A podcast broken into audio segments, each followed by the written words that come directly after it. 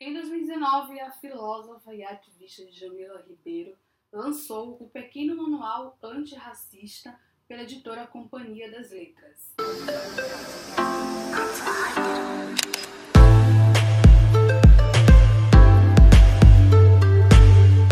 Em 10 capítulos, o livro apresenta 10 propostas para enfrentar o racismo estrutural na sociedade brasileira. É um convite para refletirmos sobre a nossa sociedade, como a nossa sociedade se constituiu, descolonizar o nosso pensamento, a nossa teoria, o nosso cotidiano. Djamila nunca escreve sozinha, então aqui nesse pequeno grande livro tem algumas referências teóricas que eu acho muito importantes, como Bell Hooks, Sueli Carneiro, Grada Quilomba, Joyce Beth, Silvio Almeida. E com isso eu considero o livro um ponto de partida, sabe, uma importante referência teórica para quem quer iniciar os estudos sobre racismo, sobre luta antirracista, sobre feminismo também. Acho que também um dos pontos mais interessantes do livro é que nele a Djamila faz uma pequena revisão teórica sobre o conceito lugar de fala. E eu achei bastante importante essa revisão porque nos últimos tempos o conceito lugar de fala se popularizou, mas também, infelizmente, foi muito mal interpretado. E falar sobre práticas antirracistas é justamente questionar o seu lugar de fala, o seu lugar social, questionar os privilégios que o seu lugar na sociedade lhe traz. Sem dúvida, indico a leitura completa do livro, mas hoje aqui eu quero trazer cinco propostas desse livro, Pequeno Manual Antirracista, para refletirmos juntos e também para plantar a sementinha da descolonização por aqui. Primeira proposta: informe-se sobre o racismo. Buscar informação, né, gente? Sair do que está posto, sair do naturalizado, ir além, conhecer outras fontes teóricas, ouvir pessoas que têm é, realidades diferentes da nossa. Eu acho que buscar informação também é isso, é ouvir o outro, principalmente o outro que é considerado diferente. Porque aí a gente vai saber como o racismo foi a base da construção da nossa sociedade. A gente vai poder ouvir pessoas que têm realidade diferente da nossa, como o racismo, as opressões impactam diretamente na vida dessas pessoas. E também eu acho que buscar informação é quando a gente começa a dar nome às coisas, dar nome às situações, dar nome às opressões. Essa ideia de dar nome às coisas também vem do feminismo, de que a gente precisa nomear, precisa falar sobre as opressões, porque a partir do momento que a gente nomeia, a gente torna aquilo algo real, a gente dá visibilidade àquela situação. E um olhar questionador. Eu lembrei muito, como eu já falei, do feminismo, das feministas negras, e de como ler essas mulheres, ler essas autoras, modificaram não só a minha teoria, como também a minha prática. Por exemplo, ler Angela Davis, ler Bell Hooks, foram assim para mim aulas, aulas que eu não tive no meu tempo de, de colégio, sabe? Na matéria História, por exemplo.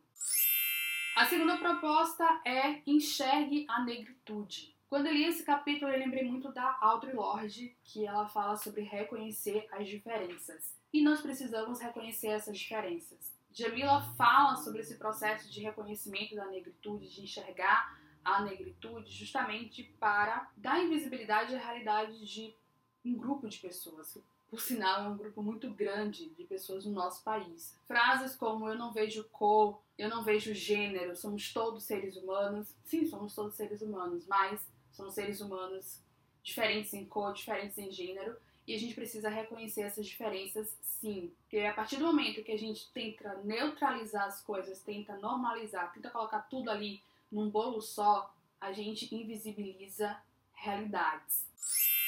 Terceira proposta é reconheça os privilégios da branquitude. É justamente nesse capítulo que ela faz a revisão teórica do conceito lugar de fala, para nos lembrar que branquitude também tem o seu lugar de fala para nos lembrar que, apesar do nosso país, do nosso Brasil, da nossa sociedade ser construído com base no racismo, todos nós, de alguma maneira, temos o nosso lugar, temos a nossa responsabilidade diante dessa situação. E aí Djamila traz a Grada Quilomba, que é uma autora que eu gosto muito, que admiro muito o trabalho. Inclusive, se você não leu Memórias da Plantação, leia, porque vale a pena. A Djamila traz a Grada justamente para falar que raça, o conceito de raça, né? O racismo foi algo inventado pela branquitude, então, claro, sim, a branquitude tem responsabilidade e deve discutir sobre esse tema e deve também lutar e ter práticas antirracistas.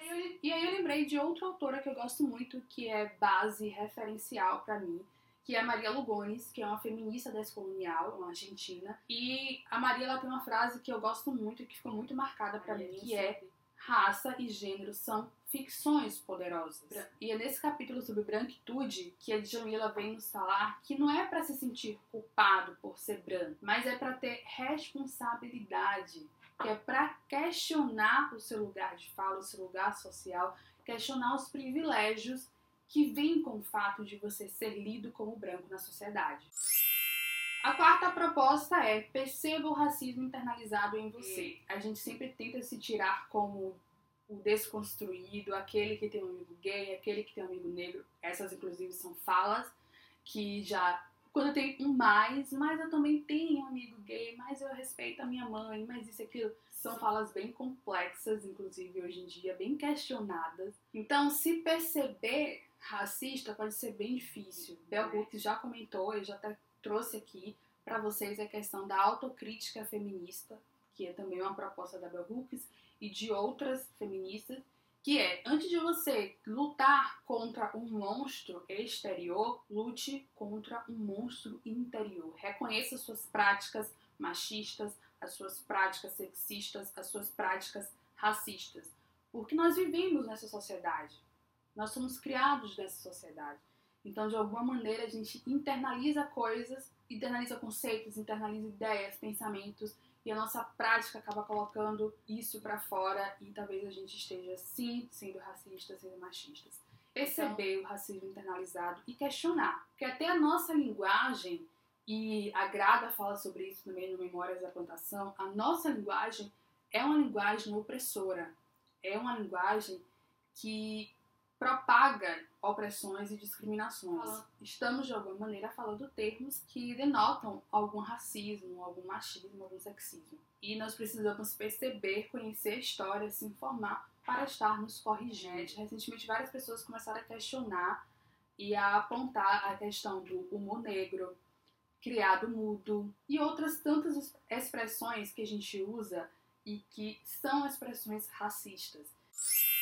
A quinta proposta é leia autores negros. Eu já até comentei aqui, né, o quanto foi importante para mim ler autoras como Baruch e Angela Davis, o quanto ter contato com a obra delas mudou muitas coisas, desconstruíram ideias que eu tinha e tudo mais. E na lista eu incluo também autoras, outras autoras como Carolina Maria de Jesus, a Sueli Carneiro, a Grada, que eu já comentei bastante aqui, é, o Lázaro Ramos, que eu li na minha pele em 2019 e gostei bastante, o Silvio Almeida, que é um dos autores da coleção Feminismos Plurais, e tem muitos outros. E um ponto importante que a Djamila traz no livro e nesse capítulo sobre ler autores negros é que não é essencialismo, mas é lembrar que a maior parte da nossa população é formada por pessoas negras e que essas pessoas elas também produzem conhecimento, produzem saberes e que estão